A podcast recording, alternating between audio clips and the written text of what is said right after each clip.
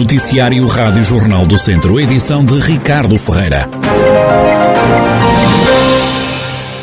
Já estão a chegar à região refugiados ucranianos. Ontem, segunda-feira, chegaram a Mangualde cinco crianças e um adulto.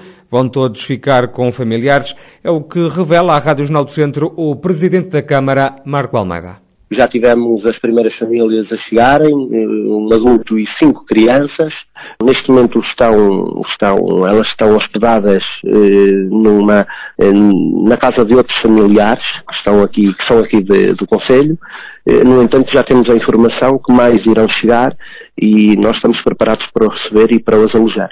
Nós neste momento não, não, temos, não conseguimos precisar o número exato de, de pessoas que vêm, de qualquer das maneiras, nós estamos preparados para os receber e por isso é que temos neste momento condições para receber mais de 20 famílias eh, que queiram vir para Mangualde. Estamos em eh, articular isto com, com a Secretaria de Estado das Comunidades, com, com a Embaixada, no sentido de podermos dar a resposta necessária a estas famílias nesta, nesta altura e no momento em que elas mais precisam. Ajudas que não se ficam por aqui. Mangualde pode também arranjar trabalho para estes refugiados e está a promover uma campanha para enviar bens para o leste europeu. Passa também pela criação de bolsas de emprego junto das entidades eh, locais. Um, além disso, temos a decorrer até à próxima quinta-feira um conjunto de iniciativas que passam por campanhas de, de recolha de bens, materiais de higiene pessoal e materiais de saúde, em articulação com uma organização não governamental e com a Cruz de Malta, com os escuteiros também do agrupamento de escuteiros de Mangualde, que fazem esta recolha para um campo de refugiados eh, na fronteira com a Polónia. Marco Almeida, presidente da Câmara de Mangualde, conselho que já começou a receber os primeiros refugiados da Ucrânia.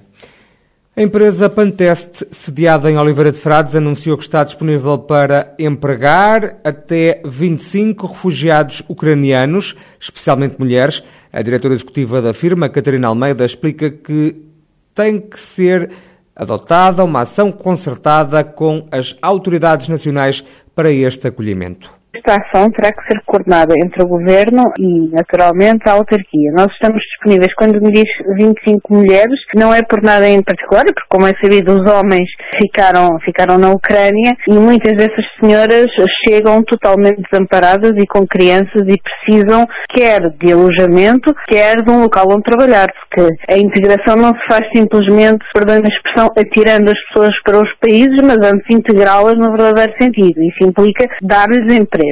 A Panteste promete dar trabalho e um teto a quem fugiu da guerra. A Panteste é uma empresa que normalmente, pelo tipo de negócio, recorre bastante quer a trabalhadores temporários, quer a trabalhadores locais, e naturalmente que nesse sentido estamos disponíveis para, não só para acolher em termos provisórios, em termos de alojamento, portanto 25 pessoas, não 25 mulheres, portanto 25 pessoas que serão as senhoras acompanhadas dos respectivos filhos, ou, ou as avós, que felizmente também se vê acompanhadas dos respectivos netos, a prestar-lhes alojamento e trabalho, naturalmente.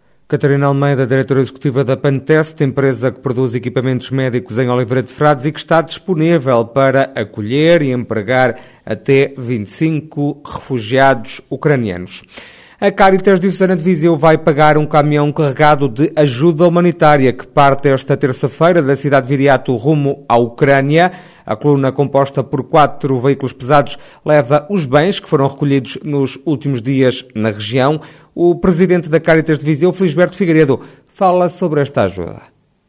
Nós financiamos com 2 mil euros o custo de transporte. Fizemos já, inclusivamente, a transferência dos custos para a empresa transportadora, que nos foi indicada portanto, pela Associação dos Ucranianos, que nos indicou a empresa, e já fizemos a transferência esta manhã, e já avisámos a empresa de que a transferência tinha sido feita, portanto, para que hum, o, os bens que, essenciais que foram recolhidos pela Associação dos Ucranianos e concentrados aí no Politécnico de Viseu, pudessem ser enviados e chegarem, portanto, à Polónia para depois entrarem no, na Ucrânia. A Caritas Diocesana de Viseu associou-se também à campanha de angariação de fundos para apoiar as populações afetadas pela guerra na Ucrânia, que foi lançada pela Caritas Nacional. A iniciativa visa recolher dinheiro para ajudar as congêneres na Ucrânia. estamos, eh, portanto, associados a um peditório, portanto, que é feito, portanto, donativos financeiros através de uma conta específica, que é a Caritas eh, Portuguesa. Portanto, abriu com autorização do Ministério da Administração Interna e, portanto, onde esses donativos são entregues e são destinados à Ucrânia, eh, através de, depois da Caritas ucraniana, portanto, que tem duas organizações Caritas ligadas, portanto, uma à Igreja Ortodoxa e outra à Igreja Católica, portanto, mas que em conjunto, no terreno, portanto, e através desse financiamento que lhes é enviado aqui de Portugal, fazem a aquisição dos bens eh, ainda no mercado local, portanto, na própria Ucrânia, onde conseguem fazê-lo ainda. E, e isso torna-se muito mais prático e fácil. Felisberto Figueiredo, presidente da Caritas Diocesana de Viseu, instituição que está envolvida no apoio a cidadãos ucranianos. Os bombeiros estão a viver dias ainda mais difíceis com o aumento do preço dos combustíveis. Há serviços como o transporte de doentes na urgentes que estão a entrar numa situação incomportável. Quem o diz é o presidente da Federação Distrital de Bombeiros, Guilherme Almeida. A Liga já foi solicitada ao Governo, quer a nível de acesso, quer a nível da administração interna, uma audiência para, para que os bombeiros fossem ouvidos eh, e para que fosse criado o, mecanismo de apoio na, à semelhança daquilo que foi feito também para os, para os transportes e para os taxistas. Um, senão, pronto, vemos que, que há aqui uma situação bastante, bastante complicada, neste caso, com, com o setor dos bombeiros. Um, nomeadamente ao nível de transporte de doentes não agentes, temos aqui uma situação em que o valor pago por quilómetro reporta a 2012, 10 anos esta parte, valores completamente desajustados da realidade, um, e que é comparável para as associações um, que façam estes, estes aumentos e, e a continuidade desta escalada, será todo impossível desenvolver a atividade. Os bombeiros reclamam ajudas do governo, à semelhança do que já foi feito com o transporte de mercadorias. Pedem também que o Estado seja mais cumpridor na hora de pagar às corporações. A Companhia de Dança Paulo Ribeiro vai deixar Viseu e o Teatro Viriato para se mudar para o Convento de São Francisco, em Coimbra. A mudança vai acontecer no primeiro semestre do ano, anunciou a Câmara da Cidade dos Estudantes. Rádio Jornal do Centro ouviu Paulo Ribeiro, diretor da companhia com o próprio nome, que promete continuar a trabalhar em Viseu. Dizer adeus a Viseu nunca direi, a não ser que me mandem embora. Uh, Viseu, eu posso continuar a trabalhar com, com a cidade, uh, com o teatro, imagino, é? mas, a, mas a vontade é essa. Aliás, uh, eu fiz questão de, de me reunir a semana passada com o Sr. Presidente a anunciar que há esta vontade de Coimbra, mas que estamos a trabalhar no assunto. Também não sei que direção é que o teatro vai ter, mas imagino que a próxima direção do teatro seja permeável uh, a este princípio de manter uma relação uh, produtiva e interessante, uh, produtiva, interessante, criativa, etc., com a companhia.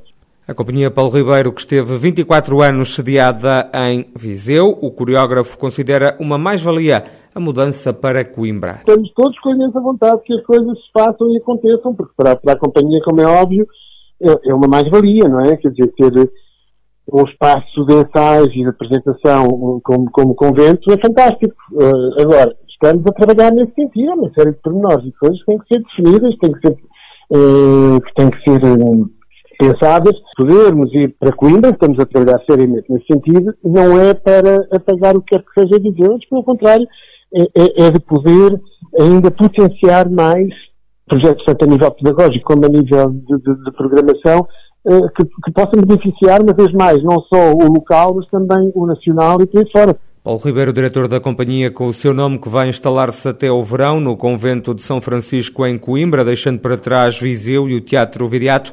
A Rádio Jornal do Centro aguarda uma reação do Teatro Viriato, também da Câmara Municipal.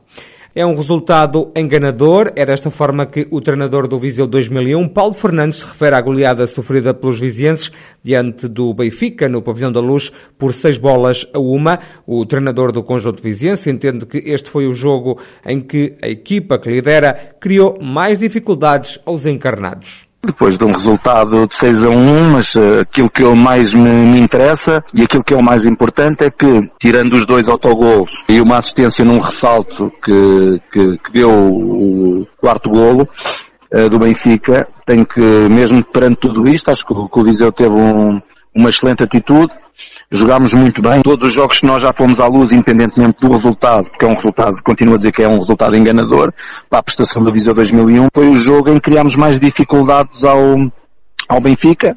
De qualquer forma, sabíamos de, de antemão que o Benfica, depois da sua prestação na taça da Liga, queria perante o seu público mostrar uma atitude diferente. Claro que sabíamos que íamos sofrer uma grande pressão logo no início do jogo, como veio a acontecer. O técnico do Viseu 2001 foca já as atenções no jogo de amanhã, quarta-feira, contra o Futsal Azemães. De qualquer forma, não era este jogo que ia uh, limitar uh, os, os, nossos objetivos e quarta-feira, uh, perante o Azemães em nossa casa, perante o nosso público, com certeza que, que vamos, vamos trabalhar com um objetivo claro de vencer os três pontos. Paulo Fernandes, treinador do Viseu 2001, já que ia fazer a antecipação desse encontro de quarta-feira com o futsal Azemães, uma partida que acontece às nove e meia da noite em Viseu. E João Félix esteve em destaque na vitória do Atlético de Madrid contra o Betis de Sevilha por três bolas a uma. O jogador vizense marcou dois golos e só precisou de 74 segundos para apontar o primeiro tento dos madrilenos. No final da partida, João Félix garantia que tem trabalhado bem e que espera continuar a marcar golos ao serviço do Atlético de Madrid. Eu antes estava fazendo as coisas bem, eh, os goles pasan alturas que, que nos surgen y ahora también indo y que siga así. O viziense João Félix, que marcou no fim de semana dois dos três golos que deram a vitória do Atlético de Madrid frente ao Betis de Sevilha, uma partida que terminou com 3-1 no marcador.